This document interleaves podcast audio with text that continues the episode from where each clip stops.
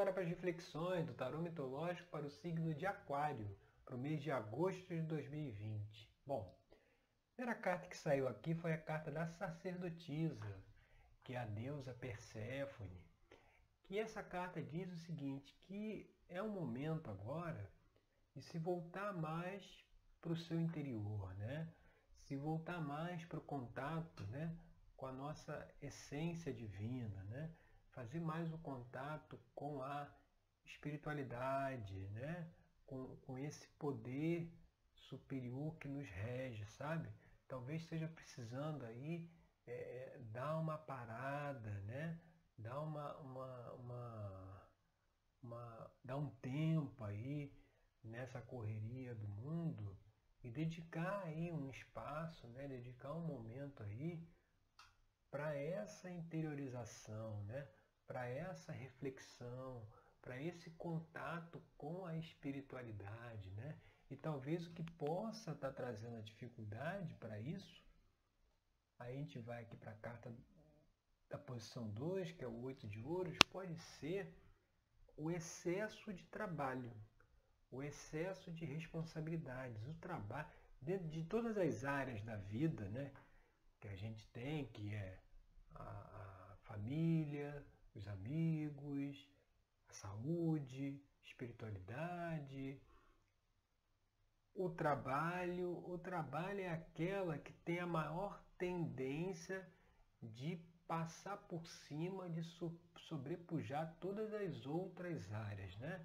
Quantos né, deixam aí a convivência com a família, a convivência com os filhos, com os pais, com os avós, né, de lado por conta das responsabilidades ou por conta das questões do trabalho que, que precisam ser avaliadas, né, o porquê né, dessa, desse, dessa, desse mergulho tão, tão aí, talvez extremo, né, no trabalho, né, a dedicação, não, não tem um equilíbrio com as demais áreas da vida, né, focar muito só na parte material, só na parte do trabalho, né, e, e, e deixar outras partes talvez aí desequilibradas. E isso traz né, um, um sentimento aqui, aí a gente vai aqui para a carta da posição 3, que é o enforcado, um sentimento aí de esgotamento.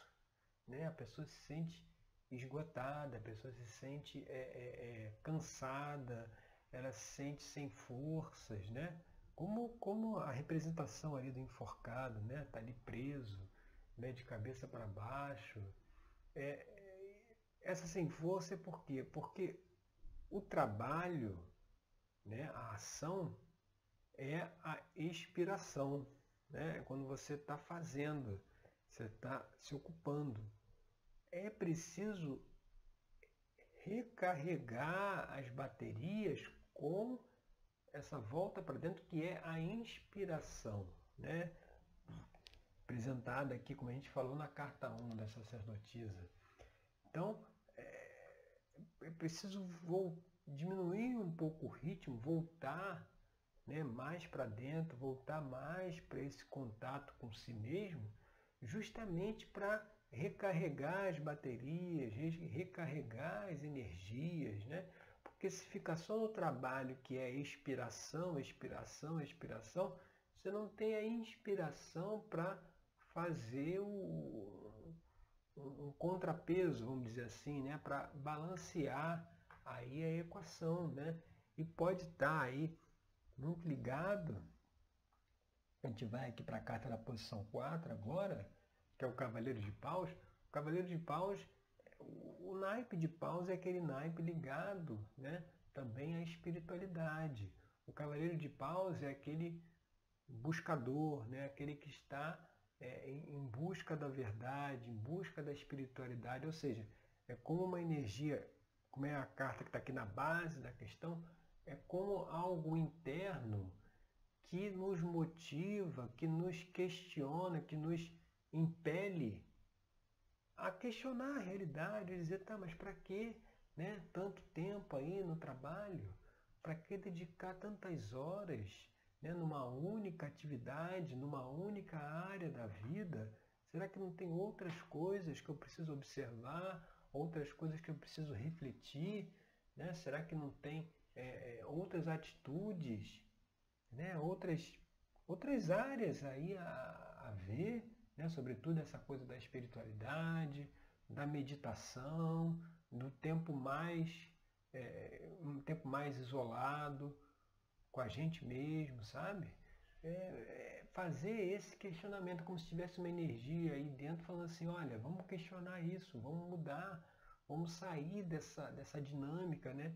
Que é uma dinâmica, a gente vê aqui influências do passado, né?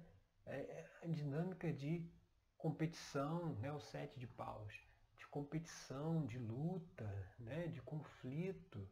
Né? Talvez muitos desses conflitos possam estar vindo de colocar todo o foco numa só área da vida. E, e, e, e nos desconectarmos de nós mesmos, né? Ficar muito aí na parte externa, né? E a parte interna perder a sua força, né? E então é preciso é, deixar isso de lado, superar né, esse padrão de comportamento. Os padrões de comportamento é uma das coisas que a gente estuda lá dentro da terapia tarológica, né? Nos atendimentos, a gente vai através, utilizando aí o tarô mitológico uma ferramenta de análise, a gente vai trazendo as questões que as pessoas precisam se conscientizar, os padrões que precisam mudar, justamente para conseguir superar né, essas, essas, essas demandas, ou, ou talvez esse apego aí a uma determinada área da vida e conseguir é, é, ter um novo padrão de comportamento, ter uma nova forma de comportar e de enxergar o mundo. E isso leva também, a gente vai lá para a carta agora na posição 6, que é o oito de copas, né? O oito de copas ele traz a, aqui a figura de psique, né? ela está descendo as escadas aqui em direção ao reino de Hades, onde curiosamente ela vai se encontrar com Perséfone, né? para trazer lá o pote da beleza de Perséfone, que era uma das tarefas que Afrodite determinou a Psique para que ela se reconciliasse lá com seu marido, que era o deus Eros. Então aqui o oito de copas, ele traz essa mensagem da necessidade de se desistir de alguma coisa, sabe?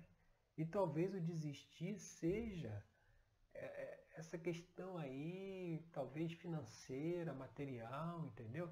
Ah, se questionar o porquê né, de colocar tanto foco é, nessa parte aí, sabe? De, de não ter tempo para relaxar, para inspirar, ter tempo para fazer uma, uma conexão com a natureza, com si mesmo, ter um tempo maior com a família, né? com, com, com a, atualmente, mesmo que a distância, a gente deve né, dar atenção, deve fazer o contato aí com os nossos familiares, com os pais, quem esteja aí distante, né? Então, o oito de copas ele, ele, ele, traz a mensagem assim que, olha, vai ter que abrir mão de alguma coisa, né? Para que saia talvez esse sentimento de esgotamento, de sufocamento, precisa né, abrir mão de alguma coisa, alguma coisa tem que mudar, sabe?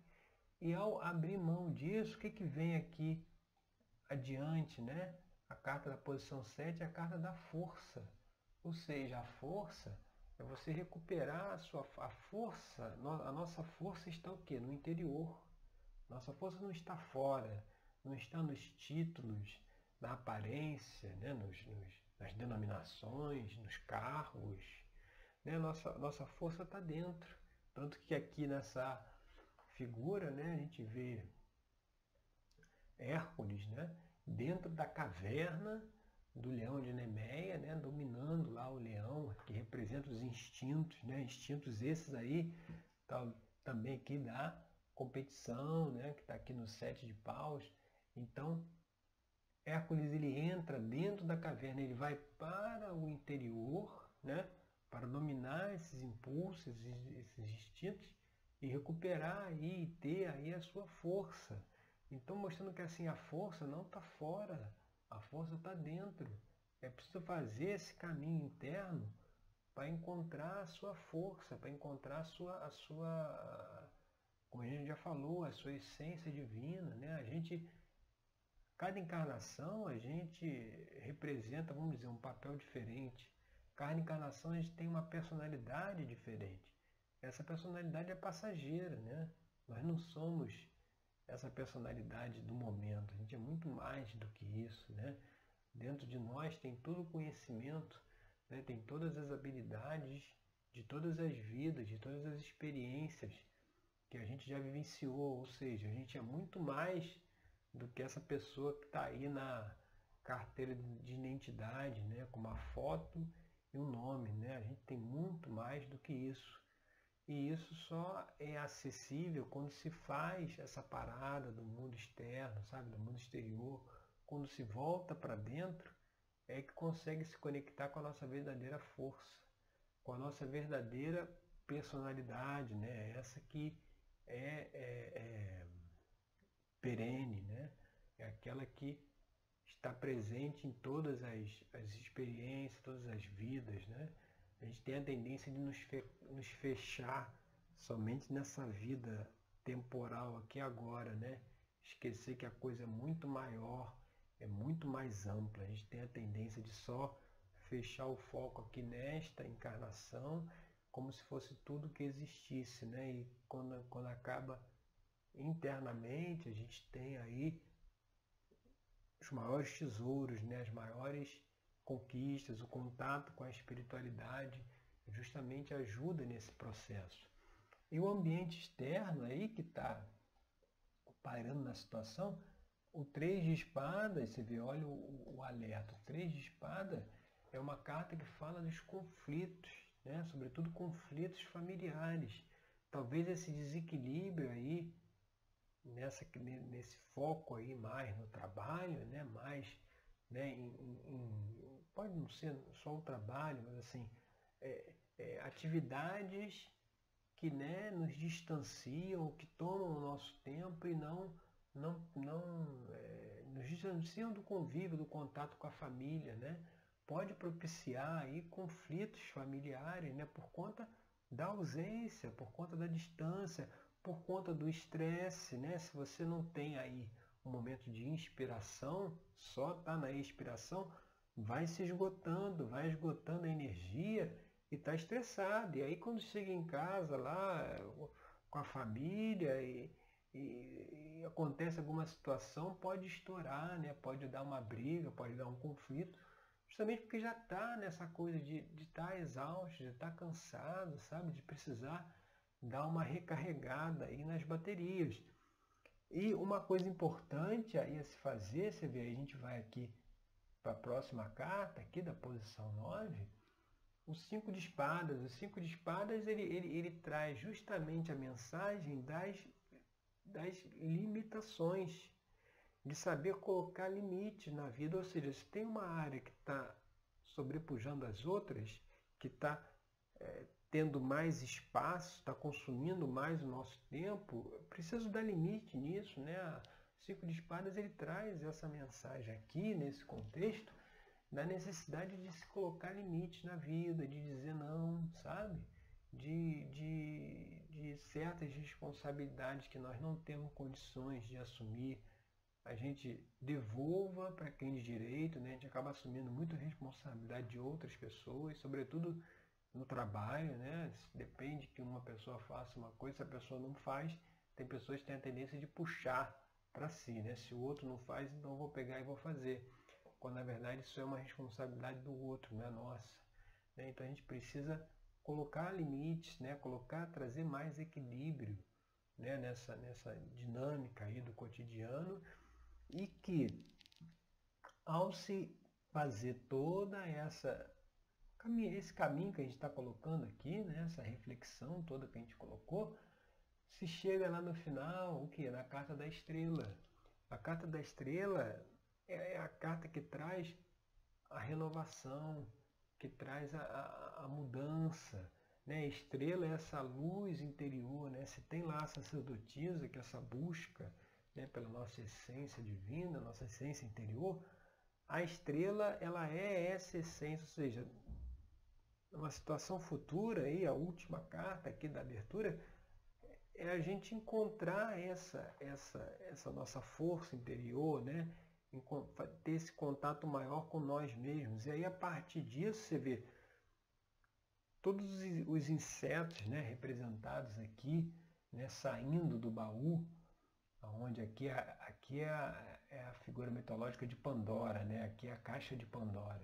Então, ao abrir essa caixa, né, todos os males vão embora e a gente está aqui, ela está aqui observando a estrela, né? ou seja, todas essas coisas, sentimentos ruins, eles vão embora a partir do momento que a gente foca, que coloca o nosso foco na estrela, coloca o nosso foco nessa luz interior, na espiritualidade, na inspiração, na reflexão, na saída aí dessa rotina corrida, sabe, no equilíbrio entre as áreas da vida, que é importante fazer isso justamente para que né, consiga chegar aí nessa conexão e, e deixar certos sentimentos, certos conflitos aí para trás, né, solucioná-los, resolvê-los, equilibrá-los, para que a gente siga aí o nosso caminho com alegria. A vida não é, não é luta, não é batalha, não é sofrimento, apesar né, de toda uma lavagem cerebral milenar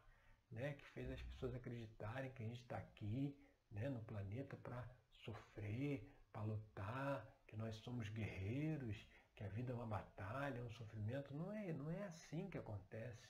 Né? A gente está aqui para experienciar, a gente está aqui para aprender, para evoluir, para crescer, não está aqui para sofrer, né? Então essa dinâmica precisa também ser deixada de lado. E o contato com a nossa essência interior, né? um contato aí com a sacerdotisa, ela vai trazer muitos insights, sabe? Vai trazer muitas reflexões até para mudar aí essa nossa relação com o cotidiano, tá certo? Então essas são as reflexões aí para o signo de aquário, para o mês de agosto de 2020. Se você gostou desse vídeo, curta, compartilhe, né, para outras pessoas aí também do signo. Se inscreva aqui no canal para que né, possa receber notificação de quando vier um novo vídeo aqui da reflexão das reflexões do tarot mitológico, dos signos, ou lá da nossa série de autoconhecimento, né? que, é, que são questões para a gente poder aí avaliar, para a gente conversar. E até o nosso próximo encontro. Agradeço aí pela sua companhia.